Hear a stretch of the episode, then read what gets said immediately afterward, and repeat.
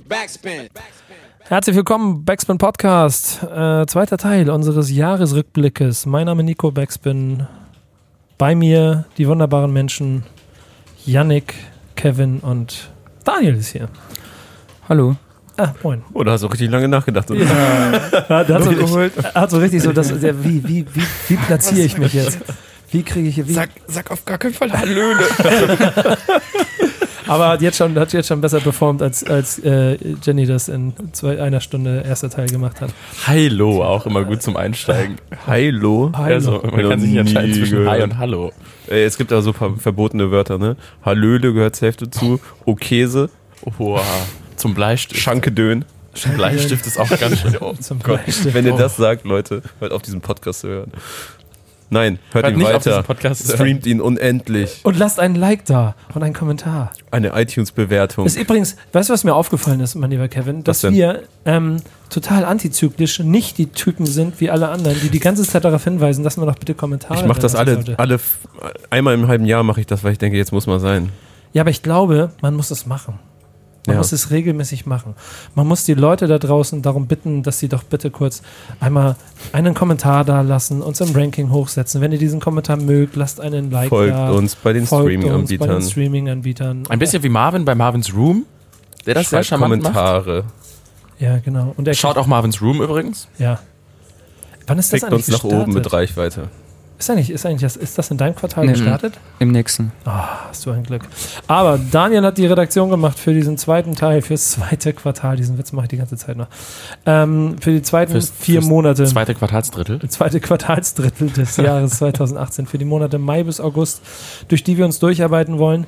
Ähm, wo in der Liste als allererstes drin steht die Backtape-Premiere in Stuttgart. Sie war aber, glaube ich, im April und ich glaube im Mai haben wir es dann erst als Videoform veröffentlicht. Ich bin mir nicht ganz sicher. Ähm, auf jeden Fall aber hier nochmal der Hinweis, guckt euch Back to Tape an. Was ich aber sehr äh, als erstes Thema sehr wichtig und spannend finde, ist, was du rausgesucht hast, Daniel, sag was dazu. Anpassung des Streaming-Marktes. Genau. Ähm, die Streaming-Zahlen, beziehungsweise die, die Anzahl an die Anzahl der Streaming Der nötigen die man, Streams. Genau.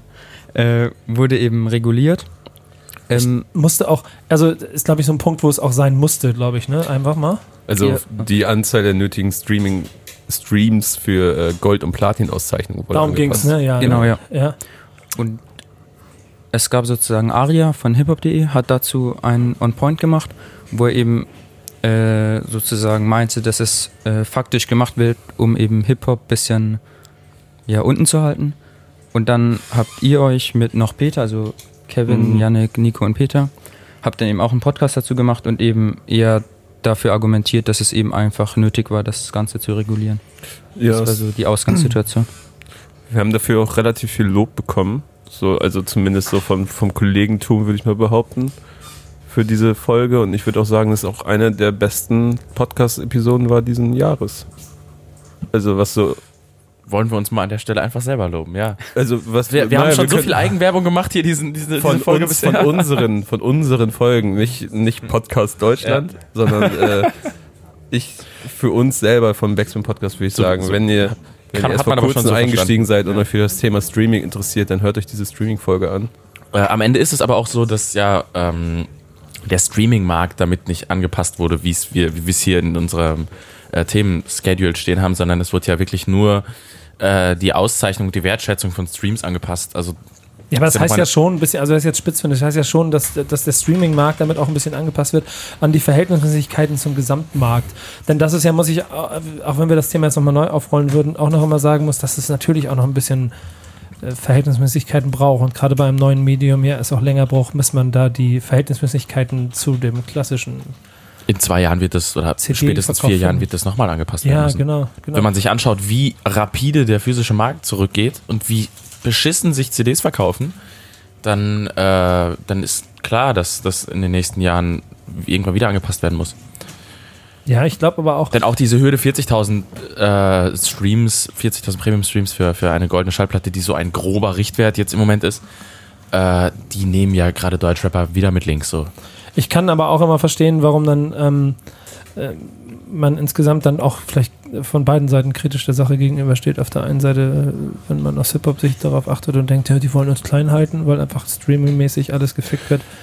Weil Auf- man halt das erfolgreichste Genre im Streaming ist in Deutschland. Ja, genau. Auf der anderen Seite muss ich aber auch immer noch ein bisschen die Verhältnismäßigkeiten dazu sehen, wenn ich mir überlege, wie ein, lass es von mir aus auch Freundeskreis und Max Herre sein, der zehn Jahre lang Deutschrap-Geschichte geprägt hat und wie der, äh, was die Auszeichnung, also geht ja nur um die Auszeichnung angeht, im Verhältnis dazu platziert ist, Hm.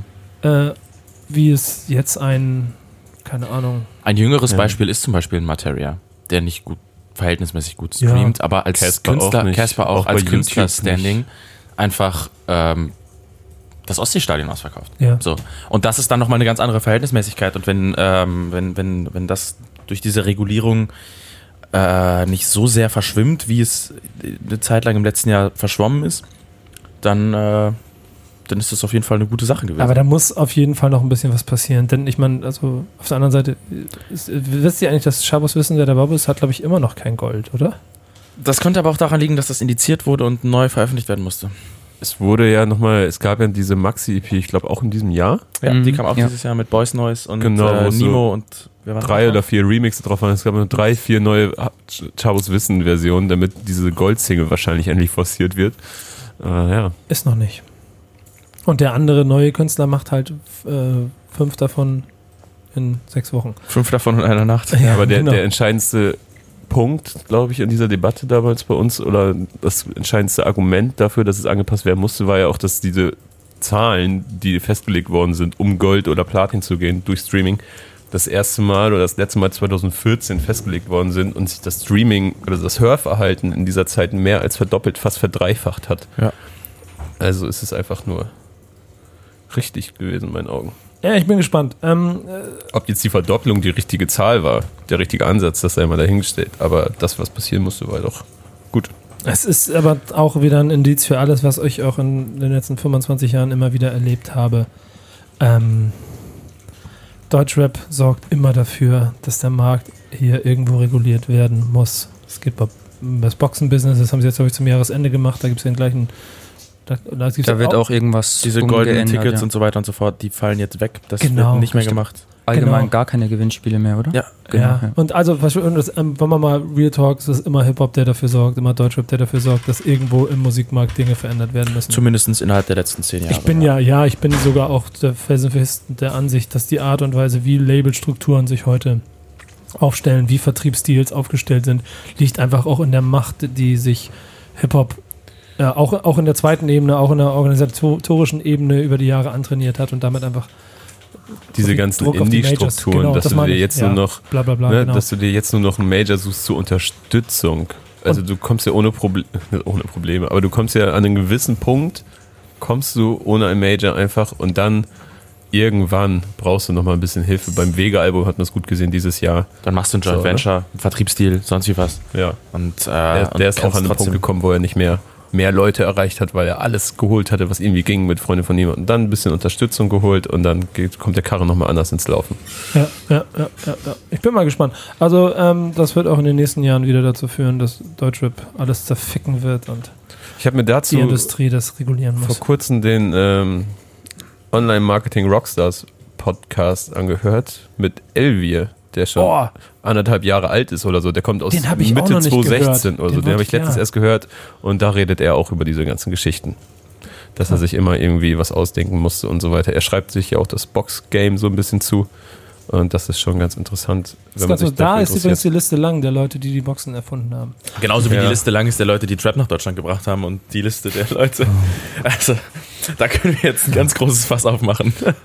Ähm, Ja, aber Selfmade hat ja einfach ein wichtiges Label, wenn es um dieses Thema geht. Auf ja, jeden Fall. genau, genau. Generell, was Marketing im Deutschrap angeht und so ist Selfmade Records in den letzten zehn Arco Jahren 2.0. auf jeden Fall äh, Tonangeber gewesen. Ja, vergesst an der Stelle bitte nicht Banger-Musik. Ja. Das wird immer, das habe ich jetzt auch ganz lustig. Muss ich, das mache ich jetzt nicht, weil ich mich mit Mo von Banger-Musik in Rom lange darüber unterhalten habe, aber er hat das ange, an, da meinte das da so, das ist ganz nett, das kann ich jetzt mal als Anekdote erzählen. Wir gehen zusammen durch Rom, sind da mit Jasko und aus Rom gegen Real Madrid gucken und so, machen ein Interview. Und dann unterhalten wir uns ein bisschen darüber und dann sagt er, irgendwie ist das komisch, dass immer in diesen ganzen Top-Listen super Bim Bam Bam, überall. Es wird immer über auch Selfmade gesprochen, über Argo gesprochen, aber es wird nie über Banger-Musik gesprochen. Und er hat mich gefragt, äh, Mo ist dann eher so ein bisschen der lautere Typ. So, warum was soll die Scheiße?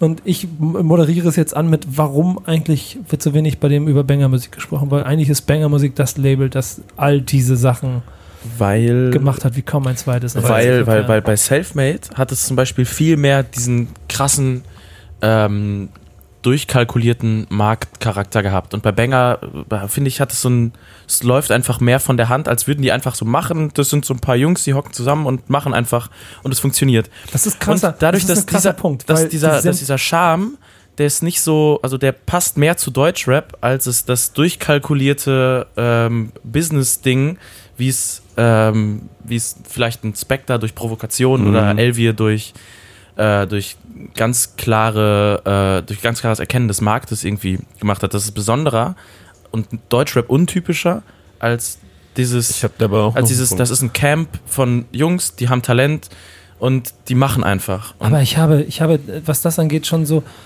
also so viele Sachen gesehen und die Kombination aus äh, Ralf Jakobs, der Industrie versteht wie kein zweiter, Mo, der Straße versteht wie kein zweiter, Mhm. Farid, der das Künstlerding versteht wie kein zweiter, alles in dem Genre, ähm, in, in einer Dreieckskombination und mit einem wirklich, es ist interessant, dass du das so beschreibst, dass es von außen so wirkt wie, das ist gar nicht so durchgeplant, alles von A bis Ich habe Z mal, von- ich hab mal von durchgeplant dem, ist. äh, ich habe mal von dem Release-Plan bei Banger gehört. Ja. Ja. Da, Hab- die wissen ganz genau, was die nächsten zwei Jahre passiert. Die, die wissen jetzt schon, was September 2019, wann, wie, wo Und veröffentlicht da sind wird. ja auch schon so Künstler, die es, glaube ich, dran gescheitert war, einfach kein Platz in der Veröffentlichungsplan war und genau. die sich nicht gedulden konnten, dann so lange zu warten, bis sie dann endlich an der Reihe sind, sozusagen. Aber Das, das ist schon, und äh, das muss man schon sagen, ich bin, das habe ich auch Die öffentlich verkaufen es halt anders. Ja, das, Das habe ich das Ding. öffentlich aber auch schon und ein sind paar Mal nicht gesagt. so divers dass- aufgestellt, wie zum Beispiel Selfmade. Ja, aber der, der, der, ich, ich habe öffentlich auch schon ein paar Mal gesagt, das ist musikalisch gar nicht unbedingt bei allen Sachen. Also sagen wir, das wenigste wirklich jetzt meine Musik ist, weil ich auch einfach nicht Zielgruppe bin, aber ich von den Künstlern über die Art, wie sie arbeiten, bis hin zu Label und den Strukturen und der Art, wie die kommunizieren, immer krass beeindruckt gewesen bin davon mit den Wenn man sich so anguckt, dass sie eigentlich krass in einer Nische arbeiten, anders wie Selfmade, die wirklich geguckt haben, dass sie irgendwie in von jedem etwas haben. von ne? jedem etwas haben Ja. und für jeden etwas haben. So, und da dann das auch noch marketingtechnisch komplett ausgereizt haben und Banger eigentlich in einem Genre nochmal eine Nische bedient und dadurch dann so erfolgreich ist. Das Da ist kann, man, da kann man vielleicht einfach ein paar Monate kurz vorspringen, denn es findet ja auch in unserem Quartal statt. Ähm, dass Summer Jam dieses Jahr als Banger-Artist auf jeden Fall. Ich glaube, da wollte Daniel auch Ja, drauf hinaus. Da, Nee, Daniel merkt gerade, anderes das ist sagen. gar nicht so einfach, sich hier dazwischen zu kommen. Daniel, wichtige Regel hier einfach, einfach dazwischen. Einfach reden. machen. Äh, Ich wollte sagen, dass es ähm, der Unterschied vielleicht noch ist, dass es bei Banger-Musik ein bisschen ähm, unspektakulärer ist. Also weil es ist halt immer dieses, oder das ähnliche Prinzip, es wird was veröffentlicht, also dann ist sozusagen Promophase, dann ist die Promophase vorbei und ein oder zwei Wochen später geht schon das nächste los. Und das Mhm. findet halt immer im selben Rahmen statt eigentlich. Also die sind ja musikalisch alle sehr nah beieinander und sprechen damit auch eigentlich die gleichen oder ähnliche Fans an. Und bei Selfmade, zumindest jetzt, also wenn man jetzt von, von, paar Jahr, von vor ein paar Jahren ausgeht, da hatten die da Kollega, 257ers, Genetik, die auch alle unterschiedliche Fanbase ansprechen und für die man sich auch alle eigentlich unterschiedliche Promophasen überlegen muss. Und ich glaube, deswegen ist es auch, wird man das irgendwie bisschen, nimmt man das bisschen anders wahr. Generell musst du das, darüber redet Elvia auch in dem Podcast, dass du dir dann halt für jeden Künstler musst du dir andere Ja. Dinge überlegen. So, ne? Ein Kollege kannst du live nicht so vermarkten, wie du die 257ers vermarkten kannst live. Dafür kannst du die 257ers vielleicht nicht in solche Videoblogs stecken wie Kollege. Und äh, Genetik und Casper sind nochmal zwei ganz andere Paar Schuhe. So, und Vielleicht ist es auch das Ding, dass er es geschafft hat, mit dem Label so viele unterschiedliche Künstler so gut zu vermarkten. Und im Ja. Gegensatz dazu ist bei Banger Musik sind es halt ähnliche Künstler, was ja auch, also die machen ja trotzdem gute Promoarbeit, aber es hat trotzdem nochmal irgendwie was anderes. Ja, der am anderen Seite ist natürlich aber auch der Crew-Charakter, den du, in, den du bekommst, dadurch, dass du, das geht dann ja für Aslax zum Beispiel auch ganz Mhm. genauso, dass wenn einer etwas macht, trotzdem sechs andere Künstler automatisch dahinter stecken und alle bereit sind, es quasi mitzutragen, Zu als wäre es ihr eigenes Baby. ja. Das hast du bei Selfmade halt nie gehabt und das ist im Zweifel dann vielleicht auch der Grund, warum es jetzt langsam offensichtlich vorbei ist. Ja, und vielleicht auch Rin, der dann jetzt ja bei Division mit Elvia zusammenarbeitet. und äh, vielleicht dann auch einfach andere Prioritäten mit der Zeit mit sich gebracht hat. Ne? Ja, das kann schon ganz gut sein. Ich finde das interessant. Du bist äh, bewusst auch nach vorne gesprungen, das kann man auch sagen, weil nämlich dann Summer Jam ja aber auch bewiesen hat, dass man aus dem äh, harten Banger-Umfeld heraus einfach auch mal eins der Alben des Jahres produzieren kann. Ne? Genau. Und er ist damit ja auch definitiv aus dem äh, typischen Banger-Musikduktus ausgebrochen. Also, also das hatte ja, nicht so viel von der brachialen Art, die man aus dem Banger-Camp gewohnt ist. Äh, und die Experimentierfreundlichkeit, die man vielleicht sonst nur auf Fahrradplatten äh, bisher bekommen hat aus diesem Camp. Und damit wahrscheinlich streamingmäßig eins der wichtigsten, erfolgreichsten und äh, auf jeden Fall tonangebendsten Alben des Jahres gemacht hat. Mit Endstufe. Ich erinnere mich noch ganz genau an den Soundcheck. Wie, und, und mhm. auch da muss ich wieder eine Geschichte verwechseln. Ich habe die, glaube ich, irgendwo anders schon mal ganz kurz erwähnt. Ich habe ein Interview mit Summer Jam gemacht zu dem Release, als wir in Amerika zusammen waren für einen Videodreh. Ähm, und dieses Interview ist nie rausgekommen. Ich würde auch sagen, weil wir äh, vielleicht auch das, der, der, die Art und Weise, wie wir das Gespräch geführt haben, einfach in eine falsche Richtung gelaufen ist, sodass ich am Ende verstehen kann, dass es dann vielleicht auch einfach nicht so ganz gepasst hätte.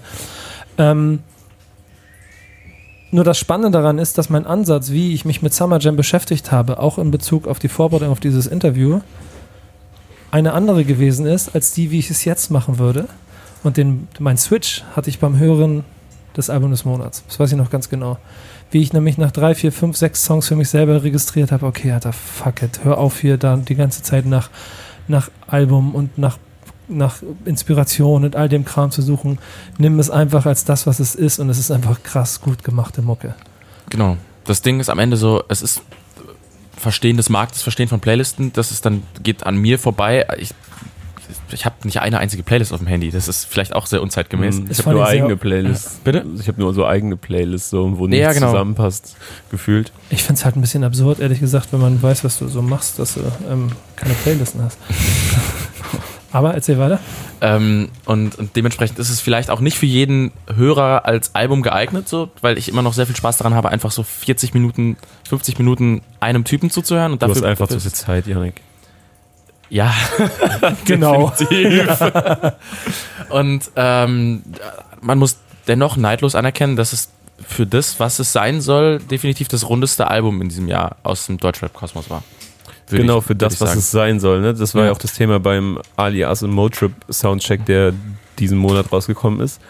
Dass, dass es halt auf dem ersten Blick vielleicht nicht so tiefgehend ist und nicht so viel Inhalt und so weiter, aber das Level, auf dem sie da agieren und der Sound, diese Stimmung, der, der so oft genannte Vibe, halt schon sehr nah an dem aktuellen Zeitgeist in den Staaten ist und halt nicht nach einer deutschen Platte klingt, die auf Staaten macht, sondern die klingt halt nach Staatenniveau. Richtig, genau. Und das Ähnlich genau wie beim Genetikalbum vielleicht auch. Ja, und wisst ihr was, worüber ich dann drüber nachgedacht habe? Ähm, kann dir vorstellen, wie, oder habt ihr noch eine Erinnerung, wie an Shindy rumkritisiert wurde für seine Mucke, die er 2016 mhm. und 2015 gemacht hatte? Ja. Und eigentlich ist, also ich hau eine steile These raus, aber eigentlich der Godfather auf die Art und Weise, wie du amerikanischen Sound halt zeitgemäß sowieso große Stücke aus Shindy. Ja. ja. Höre ich nach wie vor auch gerne. Wenn man jetzt ja. ähm, Dreams, also das Album wurde ja schon, also wurde nicht zerrissen, aber ja schon eher negativ oder ja. Möchte gern Drake. Ja, genau so bewertet. Fuck Bitches Get Money auf eine ähnliche Art und Weise. Ja. ja. Und bei äh, Dreams noch, noch mehr dieses, dieses Autotune-Ding, ähm, was er, diese, er hat ja immer diese dezenten und diese cheesy Hooks ja, und genau. so, ne? Und jetzt, wenn man sich das jetzt nochmal anhört, ist irgendwie, Hooks. Und auch zum Beispiel, dass es wenig Inhalt hat und so, und wenn man sich das jetzt nochmal anhört im Vergleich zu was heute rauskommt, das ist ein Blockbuster, ist halt eher, ne? Das ist wirklich ein durchdachtes Album, ein Film, musikalisch, ähm, keine 1 zu 1 Kopie und so, das ist echt irgendwie ich, ja, underrated irgendwie. Ja, ja.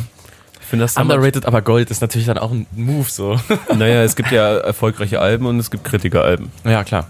Und Summer Jam ist, glaube ich, auch kein Kritikeralbum. So. Aber vielleicht auch in diesem Sinne ein bisschen underrated. Ich finde auch, dass es eins der überraschendsten Alben dieses Jahres war. Nur Hits und aber ich muss noch mal sagen, Tamam Tamam nehme ich ihn trotzdem ein bisschen übel. Das ist mir zu nah dran an einem anderen schon existierenden mich, Song. Mich stört genauso wie nah Tamam Tamam stört mich auch. Ähm, wie heißt denn der Song, der eins zu eins klingt wie äh, Unforgettable? Ja, ich weiß welchen du meinst. Es ist, äh, es ist äh, von Edin, Der hat die Magisch Hook bei Oleg Sesh gesungen. Ja, genau. Der hat eine Single rausgebracht, die da auch sehr nah dran klingt. Summer Jam hat auch einen, der sehr, sehr, sehr, sehr. äh, Ja, aber das, ne, das sind so Sachen, die Muss man jetzt nicht noch aber mal das ist dann groß auch und breit das, diskutieren. das ist Nee, dann ist aber auch überhaupt nicht. Erbsenzählerei. genau. Genau, äh, das muss man nämlich auch sagen. Und am Ende des Tages wäre es ein bisschen auch Wir noch meckern hier immer auf sehr hohem Niveau. Ja, danke schön. Wenn, wenn man sich aber vom ein Bild davon machen möchte, wie Summer Jam authentisch das verkörpern kann, was in den USA äh, stattfindet, dann empfehle ich jedem auf jeden Fall das Behind the Scenes von The Crew, was Christoph äh, Schulecki, aka Amigo Blanco, aka ich nenne ihn Amigo Hollywood gedreht hat, mit dem ich da zusammen unterwegs war und den Making-of dazu gemacht habe für das, für das Rennspiel The Crew 2. Äh, und das bringt schon ganz schön auf den Punkt und, und zeigt ganz gut, wie der Typ als, äh, also da drüben auch glaubhaft in dem Setup funktioniert. Insofern ein kleiner äh, In-House-Schautipp von YouTube. Ähm, aber äh, ich kann direkt wieder das nächste Thema kurz, und da wir jetzt eh ein bisschen durch die Gegend springen, bleiben wir ganz kurz Mhm. mal im, im, im Juli bin ich, glaube ich. Warte mal, oder wo war Im Juno. Nee, ich bin im Juli gewesen, weil mir nämlich aufgefallen ist, ein ganz anderer Künstler im Gegensatz zu Summer Jam, der den Markt voll verstanden hat und dementsprechend auch Hm. glaubhaft produziert, äh, ist halt das andere Extrem ist Schimmel, bei dem man als erstes immer eine Line im Kopf hat, die äh, irgendein, irgendein Rapper mal äh, äh, Rapper ge Habt ihr gepostet eure Hinterbeine im ja, Blick? genau, achtet auf eure Hinterbeine. Und er damit da immer einen abkriegt, ob, ob verdient oder unverdient. Und am Ende des Tages wahrscheinlich auch schon in der Selfmade-Zeit aus, aus, aus Mangel an vielleicht auch Relevanz irgendwann verschwunden ist, aber trotzdem natürlich eine Fanbase hat. Hm. Und dann einfach nach zehn Jahren oder neun Jahren wiederkommt und einfach ein Album macht, das so fernab von Markt und, und Bedienen und, und, und, und, und, und heutigen Strukturen gedacht ist dass es schon fast wieder eine Freude ist, ihm dabei zuzuhören. Deswegen habe ich auch gerne ein Interview gemacht, auch wenn ich weiß, dass es jetzt nicht die großen Massen interessieren wird, aber ich, ich fand es einfach gut und wichtig, auch ihm so ein bisschen mal den Raum zu geben, um ein bisschen seine Geschichte zu erzählen. Ist ja auch einfach interessant, so die Gedanken. Was, was hast du damals als Rapper gemacht, wenn du so 2, 6, 7, 8 halbwegs erfolgreich warst? Also du so, ne, du hattest deine Hörer, bist so mitgeschwommen, warst nicht bei den ganz großen Hypes so rund um Agro und so weiter dabei, aber bei einem sehr erfolgreichen Label. Und dann wird es langsam dünn durch MP3-Downloads und so weiter. Die Einnahmen kommen nicht mehr rein. Du spielst auch nicht vor 2000 Leuten Solo-Konzerte, so, weil du halt eine sehr nischige Hörerschaft hast, die dich aber dann sehr dolle mag. Und dann meinte er ja, dann musst du dir die Frage stellen, was machst du jetzt eigentlich? Ne? Hasselst du jetzt, bis du 40 bist und bist dann irgendwie der Rapper, der, was weiß ich, nicht, der irgendwie jetzt mal ganz übertrieben äh, Schützenfeste spielt und Baumarkteröffnung. So, im Worst wir zum Case. Glück noch nicht, aber Ja, also im Worst Case, ne? Oder lässt du es erstmal sein und überlegst dir was anderes. So und rappst für dich ein bisschen weiter. So, das ist ein absolut berechtigter Gedanke. Und am Ende kommt 2018 ein Album raus, das glaube ich dann auch, also bei dir, Janik, selbst äh, als, als äh, härtester Musikkritiker bei uns im Haus sehr gut angekommen ist. Ne? Ja, weil es einfach Spaß macht zu hören, dass es ein Album ist, das nicht auf, auf Markt und, ähm, und Halt aus Bock entstanden. Genau, es ist einfach aus Bock entstanden und man hört es dieser Platte an. Das klingt alles sehr raw und es ist auch nicht auf einem Level produziert, wie man 2018 produzieren kann und so weiter und so fort. Das kann man natürlich alles irgendwie ankreiden, äh, aber warum so, denke ich mir bei der Platte? Weil die macht einfach wahnsinnig Spaß beim Durchlaufen lassen. So, es sind ist auch, zehn Songs, sie funktionieren als Dramaturgie richtig gut und ähm, ich glaube, genau deswegen ist es auch so künstlerisch. ja, man hat Also einfach es ist eben ja. einfach, er macht halt, was er will und deswegen ist halt, also ich finde es zumindest künstlerischer als manche anderen Alben, die halt viel mehr vielleicht im State of the Art sind oder so, die jetzt 2018 rausgekommen sind. Es ist, glaube ich, die schöne und dankbare, äh, also, oder sagen wir, ich mache es anders. Ich baue gleich eine Brücke zum nächsten Thema. Es ist nämlich auf der einen Seite eine dankbare Situation, wenn man sich von Zwängen befreien kann, um Mucke zu machen, wie man sie machen will. Next Level, und das ist dann das, was er vielleicht mit dem Album nicht geschafft hat, aber was dann in den USA wir ja sehr oft mitkriegen, weil ich auch oft das Gefühl habe, dass Künstler da größer und mutiger und auch vielleicht einfach mehr Raum haben, um einfach mal ganz andere Wege zu gehen, dass du Statements setzt, um, um aufzurütteln, um musikalisch äh, ähm, wie soll man sagen, also ich will es jetzt nicht zu hoch hängen, aber zumindest, zumindest ähm, auf andere Art und Weise als, als nach Mainstream-Charakter versuchst, äh, Trademarks zu setzen. Und äh, da bin ich bei Childish Gambino und This is America. Weil das ist musikalisch, ja, ist ein, ist ein guter Song, so. Ist jetzt keine, keine Neuerfindung, aber Video und Message. Keine Neuerfindung. Also ich meinte, er hatte da fünf, sechs sehr, sehr, sehr, sehr gestandene Rapper in der Ja, Hook, die nur Adlibs gemacht haben. Wir haben gestern nochmal drüber Ja, gut. gesprochen, wer denn da alles Ja. dabei war. Okay, ja, okay, okay, okay, dann, dann legt los, Jungs, dann macht ihr, macht ihr. Ne? Also wenn du dir, die haben ja auch, Janik, guck mal bitte kurz nach. Bin gerade dabei. Die, also er hat der Kodak Black dabei, er hat Take Off, glaube ich, dabei, ne? Und er hat 21 Savage dabei und die machen nur, das sind die angesagtesten Rapper gerade in den Staaten gewesen, also die gerade so Newcomer-Hype hatten. Und die sind Ja, nur Quavo, für- Young Thug, 21 Savage, Slim Jimmy, Blockboy JB und Young Fuck singt ja auch noch das Outro. Ja, ja, genau. Es ist, ist wieder, Und, es und das widerspricht ist alles so afroamerikanische Geschichte, was die da so, allein die Adlibs, die haben so viel Aussage, das sind einzelne Wörter so, aber die haben so viel Aussage und unterstreichen und untermalen diesen Song so krass dadurch und wer das auch noch sagt, das äh, hebt diesen auf eine ganz andere politische und gesellschaftliche Das- Ebene. genau, dazu aber kommt, ich- dass ich der war- Produzent, der dahinter steht, aber auch noch das einen, ist auch einen schon wieder Nerdtum natürlich. Genau, ne? ich war aber eher bei dem, bei dem reinen Song, der jetzt keine Neuerfindung von Musik ist. Das ist ein guter Song. Aber dann ist es die Wahrheit, ja, also nur um das kurz zu, klar zu machen, dass wir im Prinzip von der gleichen Sache sprechen. Mhm. Aber das Drumherum macht diesen Song halt besonders. Genau. Ja. Plus dem Inklusive, Video und so wie viele weiter. Menschen werden erschossen? ich habe keine Ahnung. Aber, Einige. ein Ja. ganzer Chor. aber Ja. Wie gesagt, also das Video, was mich da so, also selbst beim ersten Mal anschauen, ist es schon so, man hört da diese, diese Samples und so und man rechnet, man sieht diesen Gitarrenspieler und so und dann eine halbe Minute später erschießt er den halt. Und das ist schon so Schön wow, zusammengefasst. krass und so. und ganz dann gute Zusammenfassung. kommt genau. später noch das mit dem, mit dem Gospelchor, den er dann erschießt. Äh, was aber, finde ich, das Video noch so viel besser macht, ist, dass wenn man ein bisschen genauer hinschaut und vielleicht jetzt nicht nur sozusagen selber hinschaut, sondern auch irgendwie so Interpretation und Analysevideos anschaut, dass da noch viel mehr drinsteckt, was man auch, Mhm. was man auch gut sehen kann, aber was einem einfach nicht auffällt. Zum Beispiel, also ich habe mir da ein bisschen was so rausgeschrieben. Ähm, zum Beispiel, als er da die, ähm, diesen Gitarrenspieler erschießt, gibt er die Waffe, also die Pistole gibt er weg und die wird mit so Samthandschuhen und so einem Tuch weggetragen und Mhm. die Leiche wird einfach so weggezerrt halt. Das ist, das, äh, erzähl weiter, erzähl weiter. Ich Nee. wollte nur darauf achten, dass du tonmäßig darauf achtest. Im Bild. Achso.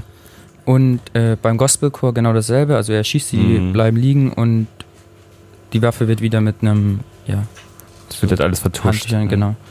Ja, ja. Hey, das ist schon, der hat schon krass Tiefe so. Und jetzt meine Frage an euch: Könnt ihr euch überhaupt vorstellen, angefangen bei dem Adlib-Wahnsinn, äh, dass sowas überhaupt in Deutschland funktionieren könnte? Geht doch gerade schon Ich, los. ich sag ja immer, äh, Studio Braun ist deutsches, äh, deutsches Childish Gambino. Aber das ist ja nochmal eine ganz andere Richtung. naja. äh, übrigens, äh, Steile These. Childish Gambino dreht gerade einen Film. Also er ist eine Hauptrolle zusammen mit Rihanna und wer macht Regie? Der gleiche Regisseur, der This is America gedreht hat. Und auch Okay. Atlanta. Genau, seine Serie. Also Auch eine sehr gute Serie, sollte man sich anschauen. Dieses Jahr ist die zweite gesehen. Staffel rausgekommen.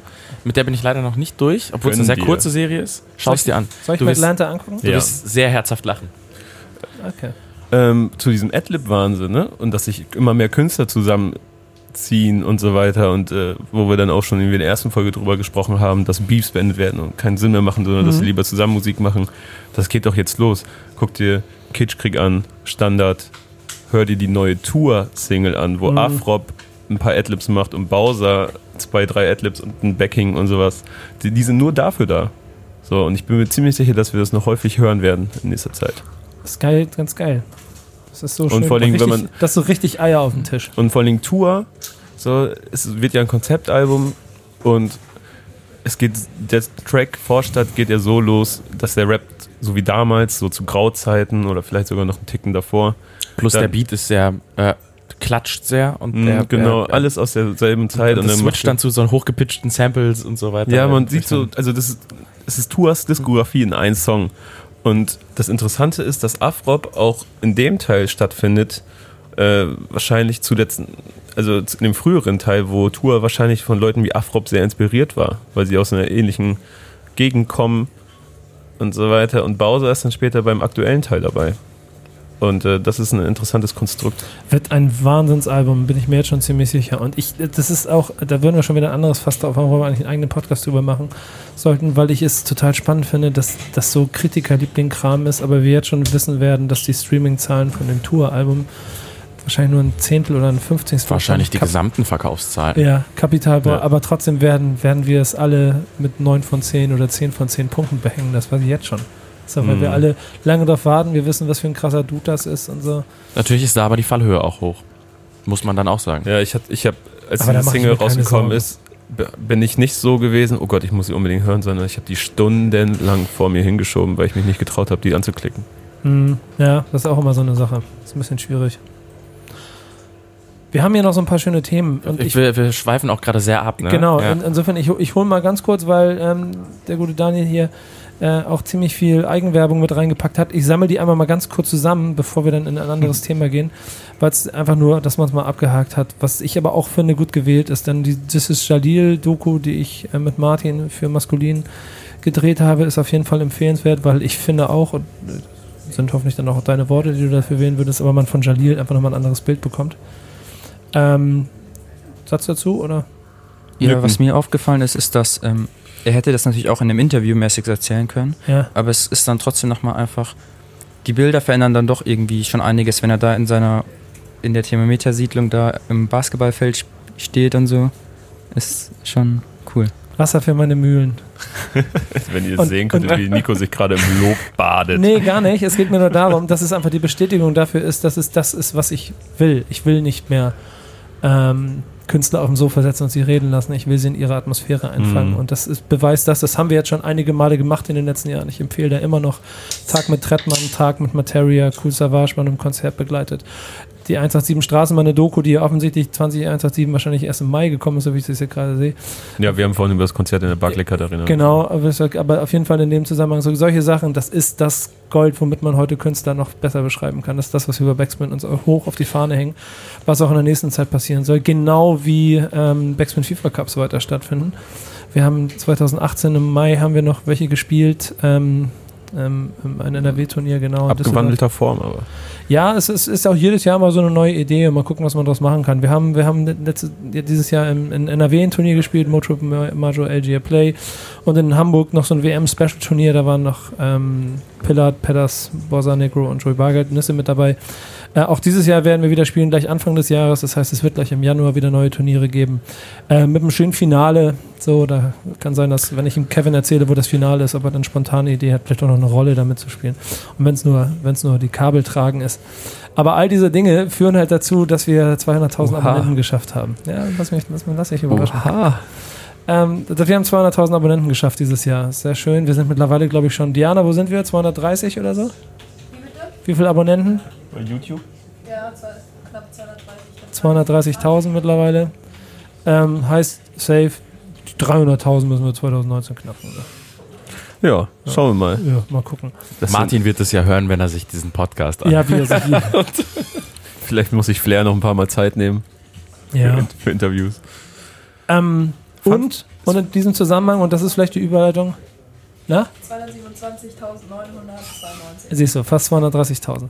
Bis Jahresende 230.000, die 250 knacken wir auf jeden Fall. Was aber dann auch noch der letzte Fernsehtipp, und damit habe ich dann auch hier ein bisschen die Reihe gemacht, dann können wir wieder über Releases reden und über Künstler, ist in meinen Augen neben meinen Sachen das Highlight Backspin TV 2018.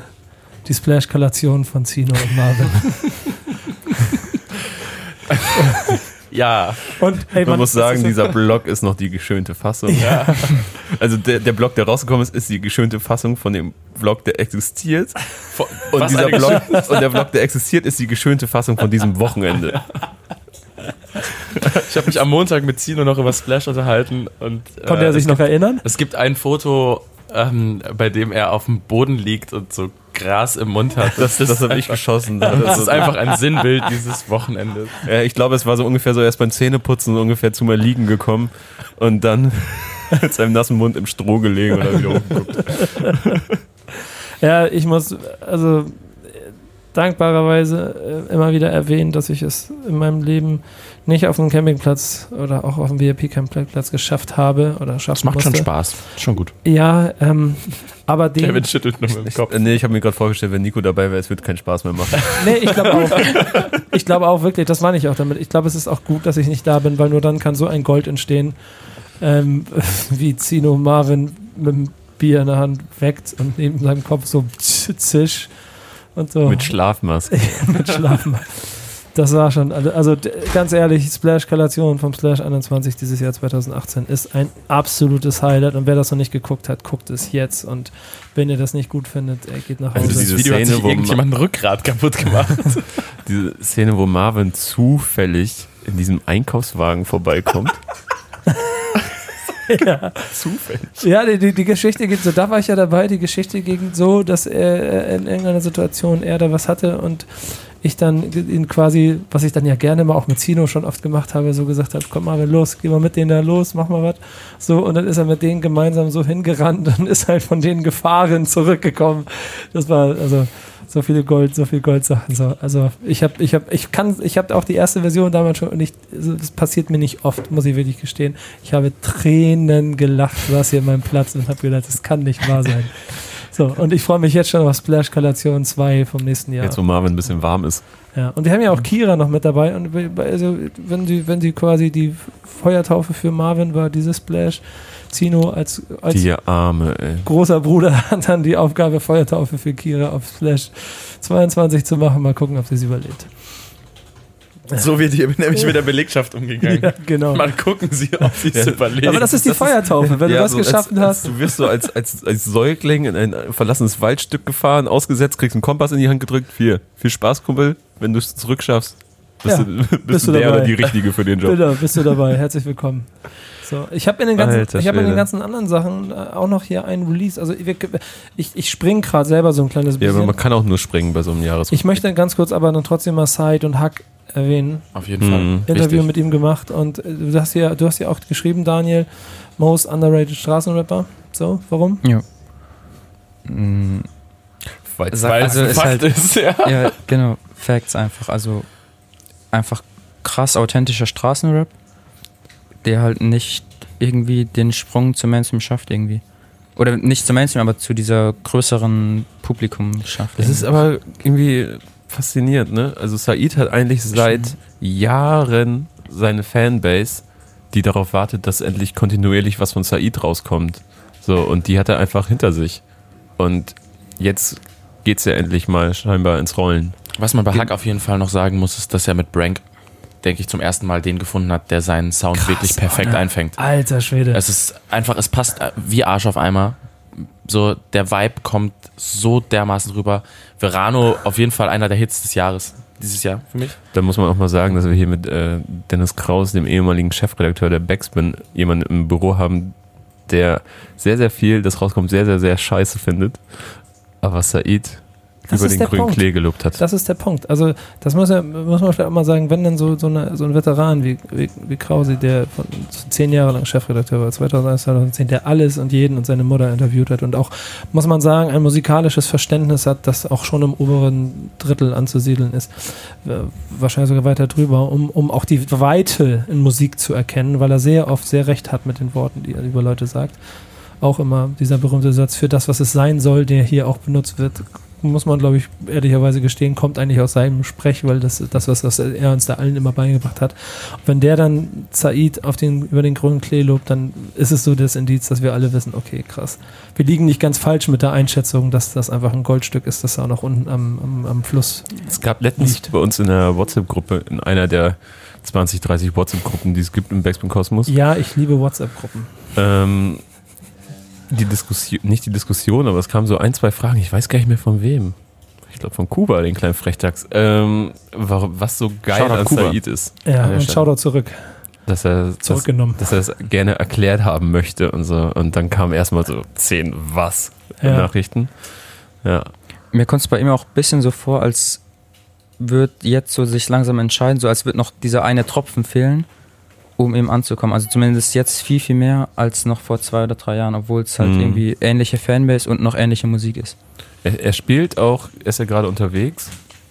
Und Ach, ich echt? war so ein, Mhm. ja, Ist gerade auf Tour? Ja. auch bald in Hamburg, Nico. Sollten wir uns vielleicht angucken. Ja, ich hoffe, ich bin da. Aber Ähm, dann auf jeden Fall, das möchte ich sehen.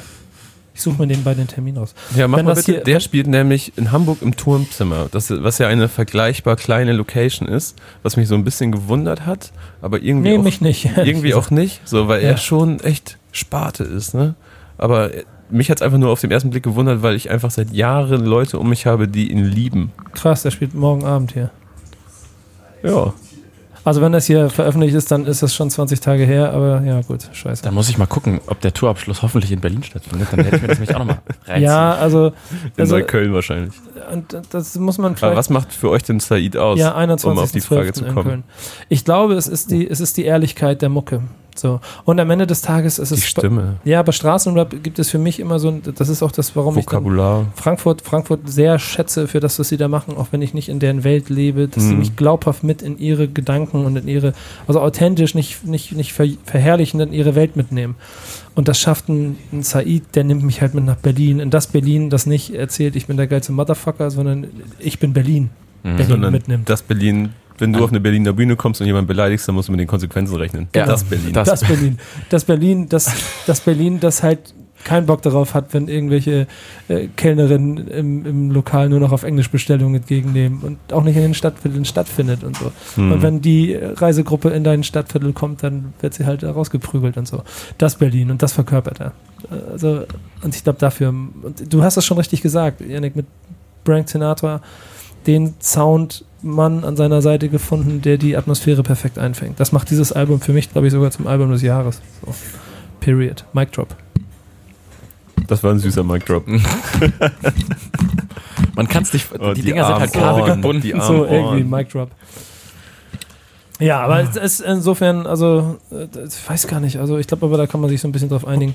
Und hat auch beim Splash gespielt dieses Jahr. Ja, ne? genau. Ne? Was dann Zusammen auch wieder, AOB. Ne? genau, was dann auch wieder zeigt, so, dass die Wahrnehmung auf jeden Fall da ist in der Szene. Und Und es war voll. wird. Es war voll. Ja, ich habe ihn leider nur, ich habe nebenbei mit äh, Debo und Teasy einen Podcast aufgenommen auf dem Splash. Und wir saßen quasi hinter der Bühne und haben es dann so ein bisschen von hinten hören können. Ich hätte mir das sehr, sehr gerne angehört. Janik geht jetzt erstmal. Janik Die geht, Kopfhörer abgelegt, er hat den Podcast Janik, jetzt wo für gehst du beendet hin? erklärt. Janik hat den Podcast beendet. Wo gehst du hin, Janik? Janik muss auf Toilette. Das, Das muss dringend sein. das so ist der ohne Moment- Ankündigung. Ja, genau. Einfach Ja, losgespult. er. Aber pass auf, kann sein, dass du nicht auf Toilette gehen, weil Benny ist immer auf dem Port. So. Wir haben im, wir, gerade nicht. Wir haben, wir haben im, wir haben im ersten äh, Teil über Drake und äh, Streaming-Rekorde schon bei äh, God's Plan gesprochen. Du Mhm. hast auch nochmal Scorpion-Rekorde mit rausgeholt. Genau. Erzähl mal.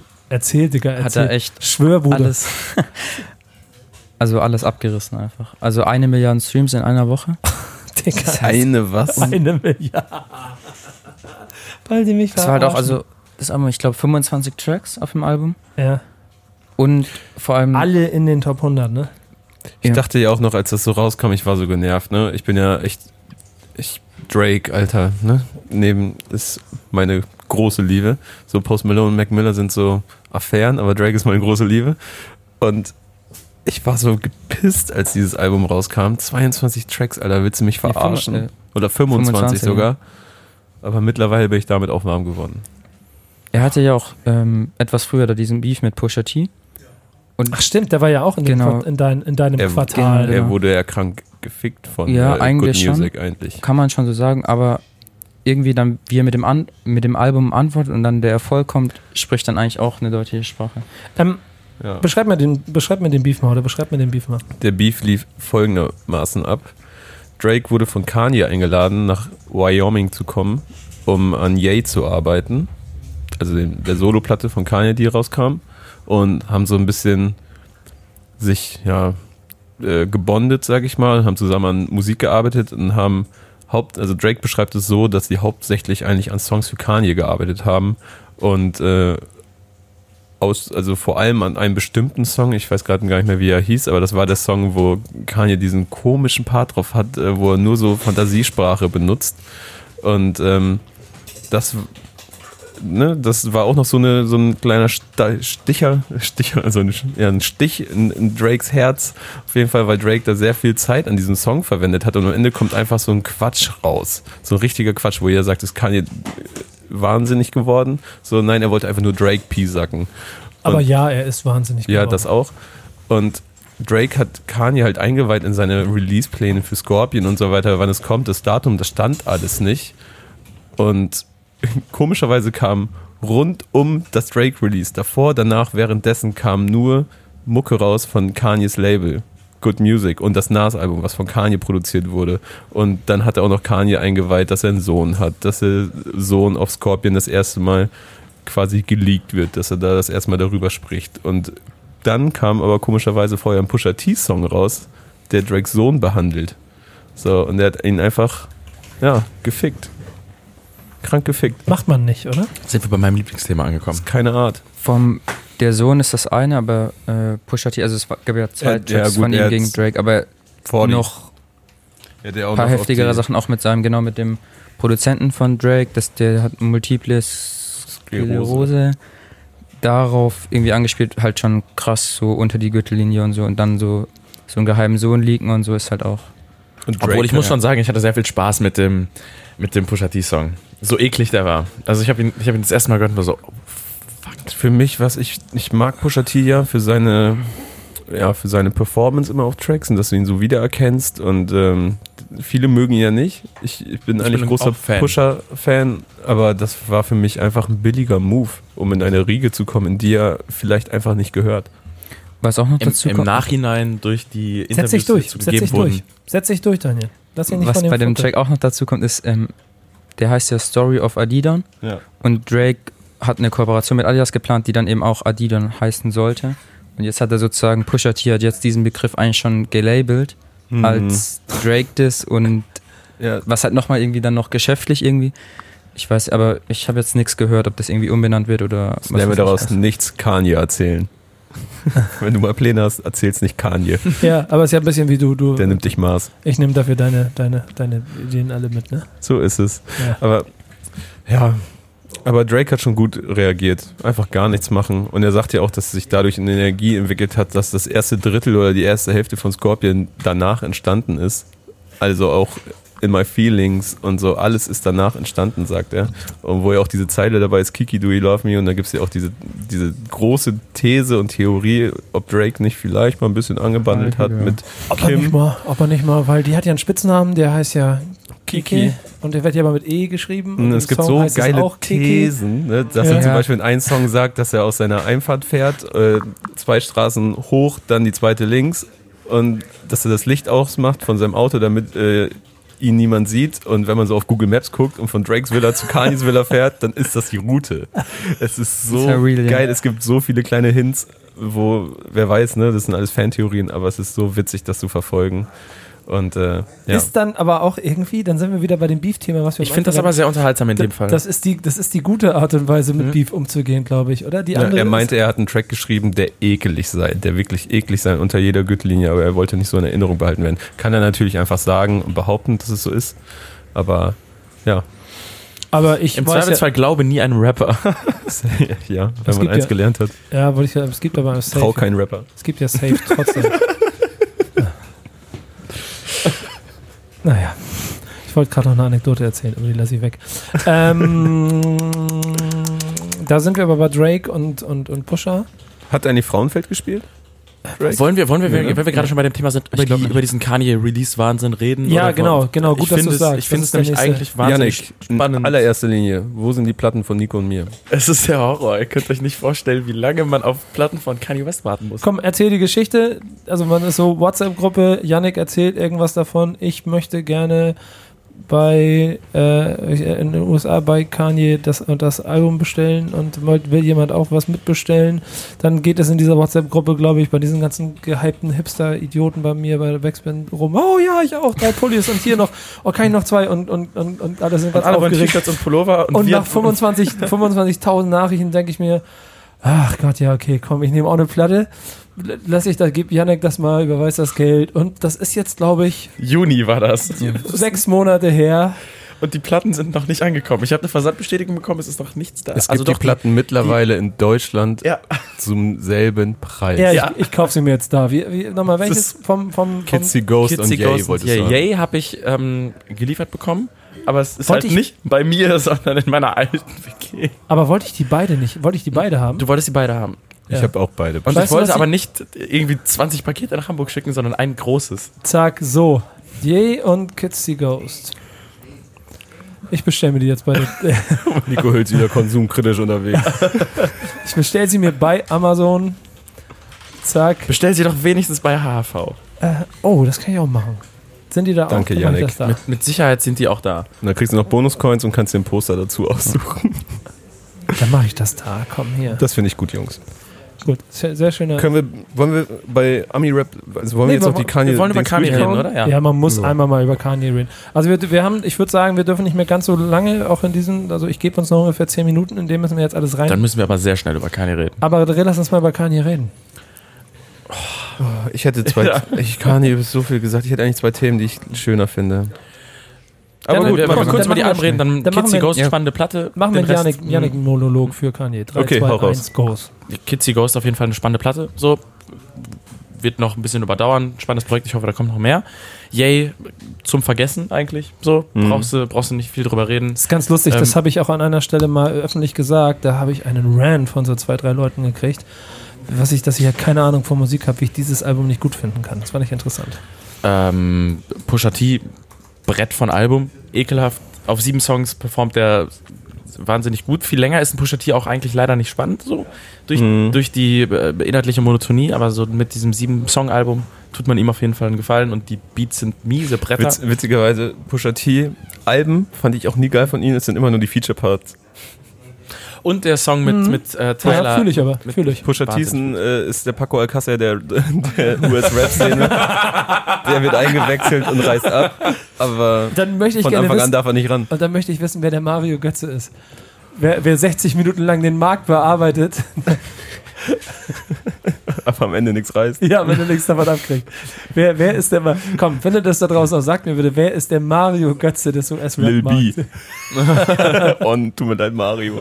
Oh ja, genau. Und am Ende kommt Paco als er und dann Alcacer. Okay, aber erzähl weiter. Ähm, Zu Nas musst äh, du übrigens zu, was sagen, Nico. Zu Nas, ja, ich, ich mag's gar nicht, die Platte. Nee, Ich finde sie. Ich und find da bin wirklich- ich, da bin ich Oh. dabei. ein guter Song drauf oder Aber so. ich glaube, mit Eve fand ich gut, tatsächlich. sieben Minuten, äh, siebenminütiger, der ist geil. ja, aber weißt, du- weißt du, was die, was die Sachen an dem, also für mich an dem Album gut machen, ist, wenn Nas halt Raum kriegt, um zu rappen. Das musikalische Gesamtkunstwerk ist mir halt zu viel von dem, was Kanye West 2018 ist, was Und ich nicht Man hat halt das fühle. Gefühl, dass Kanye Nas zu Kanye machen wollte. Ja, genau. Das Problem auch an der was Nas rappt ist aber auch. Ui, dieser Verschwörungstheoretiker-Song ist ja wirklich ganz, ganz, ganz schlimm. oh, den habe ich gar nicht Da haben sich ja schon krass. einige Ja, Leute, krass, krass, Rapper dran. stimmt. Alter, Ist er so auf Lupe Fiasco-Level unterwegs oder was? Ja, Tschüss, aber nicht B.O.B., ne? Also die Erde ist schon noch rund. die Erde ist schon noch rund, aber ähm, er hat so, er hat auf jeden Fall stabile Verschwörungstheorien am Start. Was würdet ihr denn aber eigentlich sagen? Hat äh, Und Tiana Taylor darf man nicht vergessen, die ein tolles Album gemacht hat, dann halt äh, abseits von Rap. Äh, aber das sollte man sich auf jeden Fall anhören. Mit auch ein, zwei, ich glaube zwei sehr, sehr weirden, wirren Kanye-Gesangsfeatures. So, die aber sehr gut ins Gesamtbild passen. Insgesamt, ähm, aber wenn man fünf Alben in einem Monat veröffentlicht, leider recht wenig, was übrig bleibt, mit Ausnahme von diesem wirklich starken Kinsey Glaubst, Ghost. glaubst du wirklich, dass das die, die Haupt, der Hauptpunkt war, nee, Drake zu einfach- ärgern Ich glaube, mit diesen Releases? Und Ja, und eine allein Machtdemonstration, eine gewählt Machtdemonstration vielleicht. Aber wenn dann, Ja. dann, was ist halt, dann ist es halt richtig ekelhaft. Und der, ähm, aber, aber da- dann, das war nämlich meine Frage, was bleibt denn aber für euch eigentlich übrig? Nichts. Eine Sache, finde ich. Und das ist etwas, worüber man nachdenken kann. Guck mal, Daniel guckt mich mit an. Hier. Was redet denn da? Sieben Songs. Ja, Mann. Ja. Sieben Songs wird das Album das, und dann kann ich Kanye West auf jeden Fall auch 2019 wieder dahinstellen. I changed the game oder was auch immer. Ähm, weil das wird der Modus sein. So. Man merkt es ja gerade schon im, das, im, im Pop, die Alben über kürzer werden. Bilderbuch. Habe ich ins Mikro gerülpst. Das Bilderbuch in eine Platte rausbringen, die neun Songs hat und die wahnsinnig gut funktioniert. Vielleicht das beste Album ihrer Karriere bisher. Ähm, Auch sehr viele. Ich, wir haben da heute Morgen oder gestern Nacht schon gestern Nacht gesprochen. So, äh, ganz kurz bei Bilderbuch, 30 Sekunden. Die Adlibs, so die Hooks, der Autotune-Einsatz, das ist für eine, ich nenne sie jetzt einfach mal Indie-Band, so sehr, sehr, sehr besonders, wie sehr sie sich an anderen Genres, gut funktionierenden Genres bedienen. Also auch bei Deutschrap, das ist ja auch mal was, dass Deutschrap so auch musikalisch, nicht nur durch Marketing und Business Moves so andere Genres in Deutschland beeinflusst, sondern musikalisch, wie sie sich daran bedienen, ist einfach extrem klug. Und unaffektiert auf jeden Fall. Ja. Das ist äh, spannende Band. Könnte äh, oder wird auch sehr vielen Deutschrap-Fans wahrscheinlich sehr gut gefallen. Oh, ich das würde ich jetzt nicht so. Das Also nicht den Deutschrap-Fans, die Modus Mio hören wahrscheinlich, aber so den Leuten, die den Tellerrand Boah, jetzt- gerne. jetzt- ich, front, ich fronte gerade ganz, ganz viele Leute unabsichtlich, oder? ja. Du meinst, Ich du meinst den, mal. die äh, Capital Bra hören. Ich höre auch Kapital Bra, aber ich höre okay. auch Bilder. Aber ich wollte gerade eine Überleitung bauen. Der mit allen vier Singles auf den ersten Platz der Singles hat belegte. Bisher ist noch kein Rapper gelungen, auch nur zwei hintereinander auf die Eins. zu- Wieder so ein Spotify-Rekord, den, Ja. den man. Ja, gut. Der ist halt. Der ist wahrscheinlich jetzt schon wieder rum. Ja, hat er hat wahrscheinlich er, selber also gebrochen. hat er glaube ich, fünf, hat er, glaub ich, fünf oder sechs Singles daraus sechs, gemacht. sechs Nummer 1 Singles. Ganz allgemein wurden 2018 so viele Rekorde aufgestellt und die dann ein halbes Jahr später wieder von anderen Leuten neu gesetzt oder gebrochen und oder auch vom gleichen Künstler. Es ist Ja. echt irgendwie. Ich habe ja auch mit anderen zwei, also mit Yannick und Martin geredet. Und dann haben wir immer, dann ist halt im Januar stellt irgendjemand einen Rekord auf, der dann aber ein bisschen später halt gebrochen wird. Ist halt irgendwie dann krass einfach. Also Streaming und Single-Jahr Deutsche 2018. Er hat dann am Ende, glaube ich, auch dazu geführt, oder ist wahrscheinlich einer, einer der schwerwiegenden Gründe, warum dann Capital Bra am Ende bei IGJ gesigned hat, auch in dieser Zeit. Ich glaube im Juli, genau, im Juli war es. Mhm. Ja. Ähm, Weil es dann auch ein, wieder ein Master Bushido-Move ist, sich Wahrscheinlich der größte Bushido-Move der letzten zehn Jahre. einfach dafür zu Und sorgen, einer der größten Deutschrap-Deals der letzten zehn Jahre. ja, dass dadurch die Geschichte Bushido auf jeden Fall auch noch weitergehen wird. Was Ja. sagt ihr denn zu Ego zur Zeit, wie die aufgestellt sind? Also jetzt Bushido, Das Samra, Vollkommener Kapital. Irrsinn. Alleine, dass man Samra mit, äh, mit, keine Ahnung, 22, 23 ist er und noch keine Platte veröffentlicht, auf die Single 1 pusht mit der Musik, die er macht. Das ist kompletter Irrsinn. Der erinnert mich sehr an den jungen Bushido und Ja. das äh, ist für mich auf diesem Label der spannendste Künstler und für mich persönlich wahrscheinlich der einzige Künstler, an dem ich richtig, ja, was heißt Potenzial, die anderen beiden müssen sich nicht mehr beweisen, aber äh, den ich am spannendsten finde und Ja. äh, wahrscheinlich am meisten verfolgen werde im Privaten. Wir haben, wir haben insgesamt für das Jahr noch, also ich befürchte, wir müssen gerade ein bisschen durchpowern, aber ich denke, die zehn Minuten gebe ich uns noch. Äh, Wir haben auf jeden Fall, also mit Gringo featuring 6 9 auf jeden Fall dann auch so das, was in der Zeit häufiger gekommen ist, dass Deutsch und US-Rap sich danach vermählt haben und auf ein, auch auf neuem heißen Level, also nicht nur, ich nehme das Lloyd Banks Feature und, und Du erfülle mir meinst Young Buck. ja, Young Buck, ich nehme das Young Buck Feature und erfülle mir einen Traum, der zehn Jahre alt ist, sondern will ich auch ein Hot Level sich miteinander aufeinander be zu bewegen. Auch das kann man auf backspin.de nachlesen mittlerweile. Richten, Da ja, kommt sollte mittlerweile eine Topliste, ja. Genau. Ja, genau, auch zu Die diesem besten Ami-Features im deutschen Rap Äh, UFO, Jahres. UFO hat äh, Karriere beendet, die dann doch nicht beendet wird, scheinbar. Also er ich jetzt spielt gerade. am Splash dieses Jahr oder 2019. Macht für mich den Move ein bisschen kaputt, um ehrlich zu sein. Also aber das, war es- doch vorher. Ja, aber dass man, also, dass man sich ihm das zumindest keine. Zeit, dass man sich nicht mal die Zeit nimmt, ähm, diesen Gag der Beerdigung jetzt Er länger nicht- als er zwei Wochen nicht wirken mal- zu lassen, finde ich ein bisschen Er schade. hat doch nicht mal mit Insta-Stories und so einen Scheiß aufgehört. Nicht mal das konnte er sich verkneifen. Also, es ist. Nee, habe ich ihm zu keiner Sekunde abgekauft. Das sowieso nicht, aber ich finde den Move an sich dann ein bisschen. Ah, Es ist so eh nicht gebraucht. Wie findet ihr denn den VSK-Move? den finde ich super. Auch super, auch auf dem Splash mir angeguckt. Ähm, war eine super witzige Show, so eine halbe Stunde, aber ich könnte mir nicht vorstellen, ehrlich gesagt, auf ein Konzert davon zu gehen. Und äh, dieses Album an Stück hören ist auch einfach nicht möglich für mich. Das ist einfach zu. Der Witz ist erzählt nach zwei, drei Tracks für mich. Ja, das sehe ich nämlich auch als Thema, auf jeden Fall. Auch wenn das Album, also die Lines auf dem Album, äh, sehr viele Ey, das ist Line super des, Lines witzig. des Jahres Kandidaten dabei. Ja. Äh, Also so ein die, Kiff-Track drauf. Ich nehme tiefen Zug wie eine U-Bahn. ja. Casper Materia, das ist dann recht äh, aktuell, haben 82, 1982 rausgebracht als Collabo-Album. Das Das beste deutsche Collabo-Album dieses Jahr, würde ich um mal eine andere Headline. Würde genau, ich auch sagen. ja, Das würde ich, also muss man auch sagen, ist schon wirklich sehr, sehr stark. Ähm, ist auch ähm, ein sehr erwachsenes äh, Es ist Album. einfach befreit, finde ich. Es ist Mhm. locker, es ist nicht auf Krampf. Ich verkopft. Genau. Genau, vielleicht das und äh, kriegt dann ja mit zwei 1 Live Kronen, die jetzt gerade heute Nacht, Ja. also wir nehmen jetzt hier gerade Anfang Dezember auf. Die beiden haben sich, da, da haben sich halt sehr zwei sehr gestandene Künstler hingesetzt und auf locker einfach Musik gemacht, wie sie entstehen sollte, so natürlich und nicht sich da mit Plan hingesetzt und gesagt, so, so und so, so und so muss es klingen, sondern die haben einfach Beats gepickt und, Und gemacht. damit dann auch zu Recht wahrscheinlich die Kronen gekriegt. Ich muss auch sagen, dass, ich weiß gar nicht, das muss ja dann aber auch, nee, das war, war das Chemnitz, war das danach?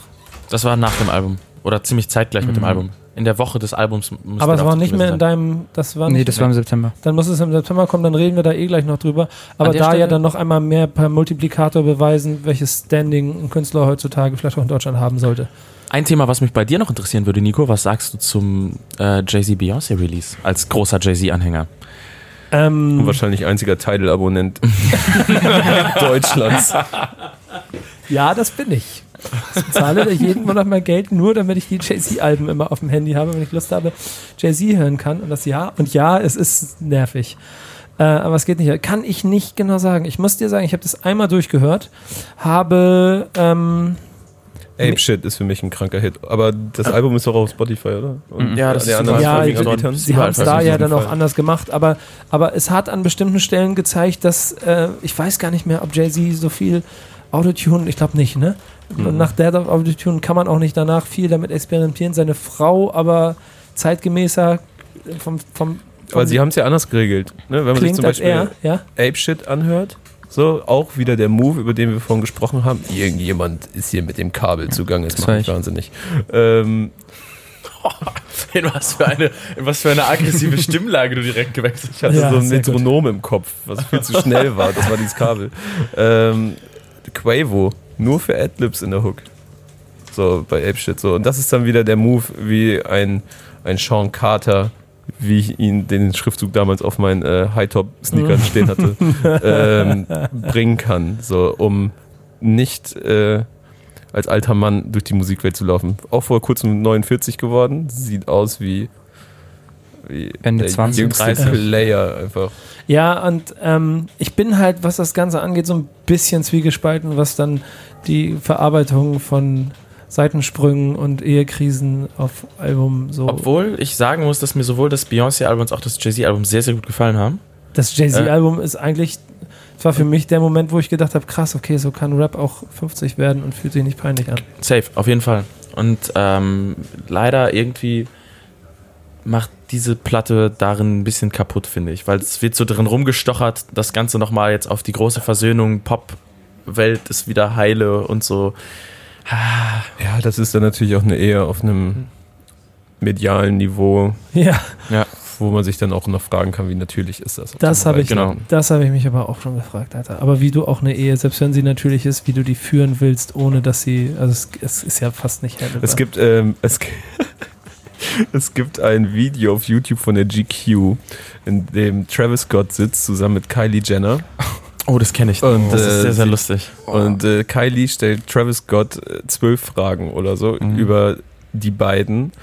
Und da merkst du dann mal, das sind zwei junge Menschen, die sehr beschäftigt sind und sich wahrscheinlich nicht häufig sehen, obwohl sie miteinander verheiratet sind. Und Travis kann nicht sagen, wie ihre Hunde heißen. Und er kann auch nicht sagen, wie ihre Eltern mit vollen Namen heißen. Es ist so geil. Es ist so geil. Man guckt sich das an und naja. ja, Ich glaube, ich es habe euch gar nicht bitte an. geschafft, mir das ganz anzuschauen. Ja, Weil das ist irgendwann unangenehm, ne? aber so, kämpf dich durch. Es Das hat ist, seine ich finde es witzigen Momente. unterhaltsam. Ich finde es sehr, sehr lustig. Ja. Headline erstellt mit äh, Astroworld Chicago auf dem Kopf, hast du mit in die, äh, in die Liste genommen. Warum? Mhm.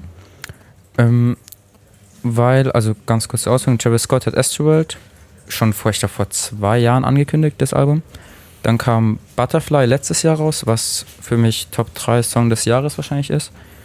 Der ist jetzt auch auf dem Album und hat eben sozusagen für die Promophase sind überall in den USA so große Travis Scott Köpfe aufgestellt worden, die man auch auf dem Cover sieht. Und eben in Chicago war ein Festival, Lollapalooza.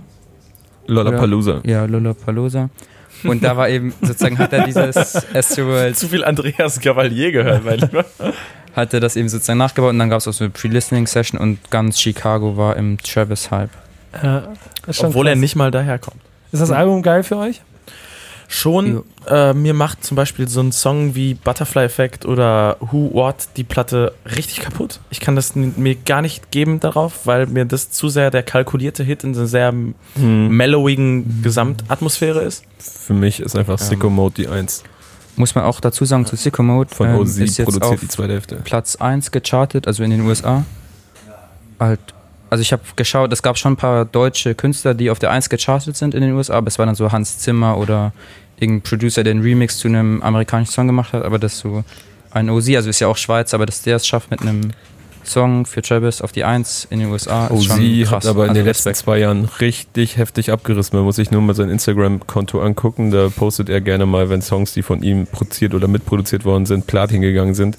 Der hat auch schon 3, 2016 You With Me zum Beispiel von Drake auf Views produziert oder macht sehr, sehr viel für Trippy Red gerade. Und äh, das, den zweiten Teil vom Sicko Mood Beat, den man ja auch vielleicht von, äh, vom Avi Rex Tape von Rin kennt, also in ein bisschen leicht abgewandelter Form. Ähm, wurde auch von Q-Beats mitproduziert, die ja auch in den USA einfach heftig abreißen. Auch dazu wird man auf backspin.de was Interessantes lesen können. Stimmt. Nämlich ähm, ein Jahresrückblick über Soundproduzenten und prägende Beatfrickler. Genau. Das wird auch noch gut. Und äh, ich muss noch zu Travis sagen, abschließend, äh, leider in so einer Zeit, ne, wo so viel Musik rauskommt, kann ich, ich schaff's im Moment nicht. Ich vielleicht äh, so in den Weihnachtstagen Astroworld so die Aufmerksamkeit zu schenken, die es verdient hätte, weil es so verfrickelt ist und es hat so viele Songs in einen, so allein Sicko Mode sind drei Songs in einen eigentlich. Das Und hat, auch mir den, Stargazing, Stargazing auch. das hat auch mir den Einstieg so ein bisschen schwerer gemacht. Ne, man muss es halt, man muss sich richtig Zeit dafür nehmen, man muss eigentlich auch bei Genius mitlesen dafür, um Es das äh, alles zu greifen und so, was ich gerne mal mache bei so richtig großen Releases bei Kendrick und Drake und so weiter, das muss ich bei Travis noch nachholen. Es ist Und, auf jeden Fall das erste Album, das seinem Ruf gerecht wird. Dann finde ich. durchsteigt man diesen Wahnsinn auch. Also Und- ich, find, ich finde, dass er sehr viel mit, mit Vorschusslorbeeren überschüttet würde durch eben diese beiden wahnsinnig starken Mhm. Good Music. War es bei Good Music Old Pharaoh und, und äh, Days Before Rodeo? Nee, ne? Nee. Nee, ich glaube nicht. Äh, aber durch eben diese beiden starken Mixtapes wahnsinnig mit, mit Erwartungen überhäuft wurde und dann zwei mittelmäßige Alben abgeliefert hat. Äh, und jetzt endlich mit diesem Asteroid-Album dem, dem eigenen Status gerecht Er wird. hat bei erzählt, dass er äh, überlegt, das nächste Album am Broadway zu inszenieren. Weil er riesiger Musical- und Theaterfan ist. Geiler Typ. Tschüss, tschüss, tschüss, tschüss. Ich würde es mir, ich kann es mir sehr gut vorstellen bei ihm auch. Ich mir auch. Weil es einfach auch die, die Videos anschaut. Mal so gucken, ob er Zeit dafür findet, wenn er bei erstmal äh, bei Harvard, also an der Harvard-Universität angefangen hat, als, was war da noch, Dozent für Kreativität oder so? Ach ja. Die Visuals, der, zur, der die gute Visuals Pläne. Platte Gefällt mir gut. auf jeden Fall auch. Nico, wo sind wir eigentlich? Diese Jahr. Nee, ich bin dabei. Minuten? Ah, Du machst dir keine Sorgen. Ich bin. Eine Minute. Ja, genau, wir sind bei Richtung eine Stunde, äh, über eine Stunde schon, deswegen müssen wir ein kleines bisschen äh, die Kurve kriegen. Dann Ähm, würde ich gerne noch über Sammy Deluxe unplugged Ja, reden. Klappe halten, Janik. Lass, lass mach ich meinen Job machen, mach du deinen Job. du redest darüber. Ich baue meine Überleitung, denn wir dürfen ein Thema nicht vergessen. Wir, wir müssen kurz über das letzte Mac Miller Album reden, Mm. bevor du dann nachher Tränen vergießt. Ist jetzt letzte Woche angekommen auf Vinyl bei mir. Und? Du bist gleich trauriger in der Stimme. Hey, Das hat dich wirklich mitgenommen, ne? Das Aber das, da, reden, da, da reden wir drüber. Da, da reden wir noch drüber. Das Album. Das Album, bestes Mac Miller, das ist das beste Album 2018 für mich. Ich habe kein Album mehr gehört als dieses Album in diesem Jahr und äh, wurde mir jetzt auch nochmal offiziell bestätigt. Ich habe es 25 Stunden gehört. Krass. Das ist äh, der Gründe, warum und äh, das Gesamtbild äh, in der Beziehung zwischen Kevin und Mac Miller, darüber werden wir im dritten Teil reden, bleibt am Ende nur noch, ja, der Ausblick auf, und um meine Überleitung hier nicht kaputt zu machen, zwei Künstler, die in diesem zweiten Teil zurückgekommen sind und äh, beide auf ihre Art und Weise, finde ich, von meinem Standpunkt aus gezeigt haben, was sie können. Das eine ist Sammy Deluxe mit einem Unplugged, mit dem er einfach mal einfach mal das komplette Unplugged-Business auf links Geäfft gedreht hat, hat. äh, ja, ge gefickt hat und einfach wahrscheinlich schon wirklich das krasseste MTV Unplugged gemacht hat, das auf jeden Fall aus Deutschland, glaube ich, bisher je gekommen ist. Co-Sign, definitiv. Ja, Mhm. also wirklich und ich Ich war ja vor Ort. ja, ich nicht, weil ich beruflich in den Staaten war und ich habe geweint, wirklich, als ich mitgekriegt habe, ah, was für ein, was für ein Retro-Flash das gewesen sein muss mit diesen ganzen Legenden und Leuten und äh, der, der, der Spirit, das Ganze, weißt du, es, es muss also es so krass gewesen sein und ich finde aber selbst die Visualisierung und die Vertonung im Nachgang nimmt einen trotzdem mit auf diese Reise. Mhm. Noch Sätze dazu? Also Man ich, merkt- kann, ich ja. kann sagen, dass die wirklich auch das Produkt, was am Ende rausgekommen ist, ähm, ich habe es mir dann nochmal im Kino angesehen, also im Aberton-Kino, so ein kleines Kino hier in Hamburg. Und dem Vibe von dem Abend fängt es perfekt ein. Also wirklich, vor allem die Erinnerung, die man davon übrig hält. So eine Aufnahme muss man dann auch mal sagen, wenn man bei so einer Aufnahme sitzt, so ein Unplugged ist dann nicht so romantisch, wie man es sich vorstellt, weil es kein Konzert im klassischen, äh, klassischen, klassischen, Kla- meine Güte, Leute, äh, Sinne ist.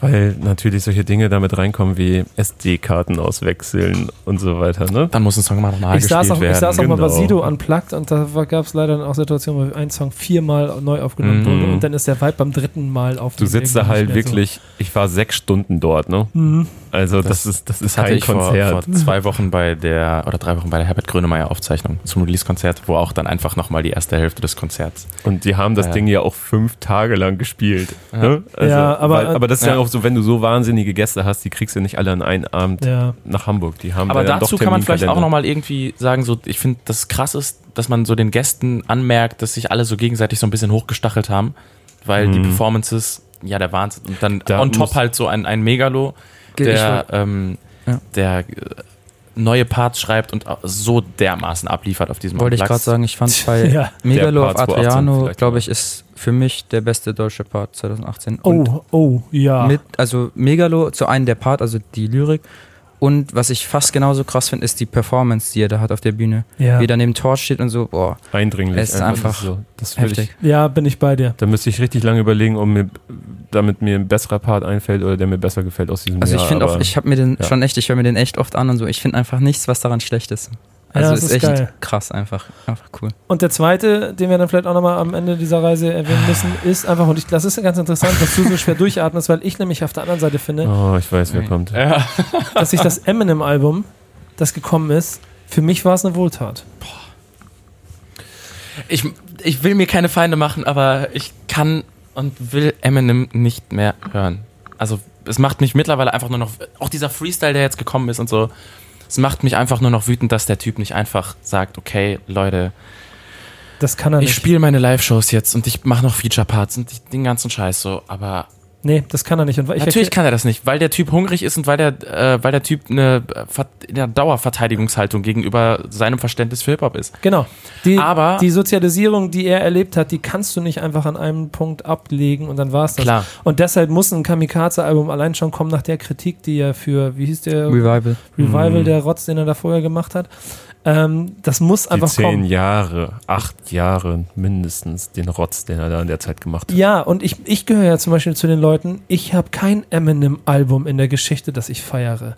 Aber alleine die Art und Weise, wie er Der hat meine ganze In- Kindheit und Jugend Mhm. geprägt. Ja, aber bei wir, mir auch. bei mir nicht. Bei mir nicht. Aber, aber ich habe aus Eight Mile und aus vereinzelten Songs auf, der, auf seiner Reise immer wieder dieses Gefühl, dass ich merke, okay, krass, das ist einfach der derbste.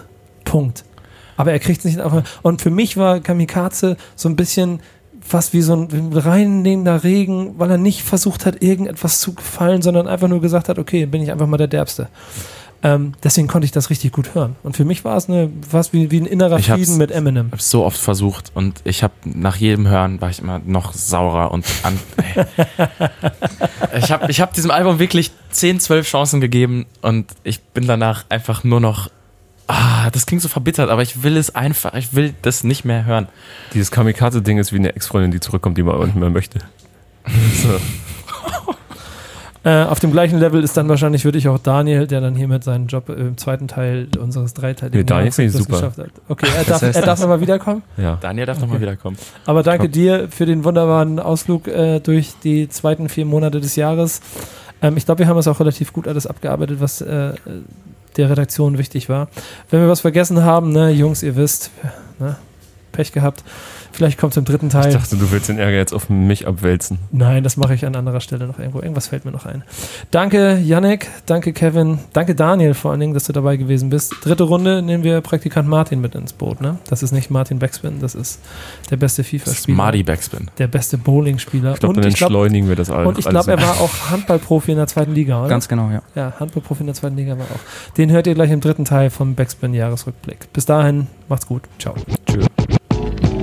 Backspin. Backspin. Backspin.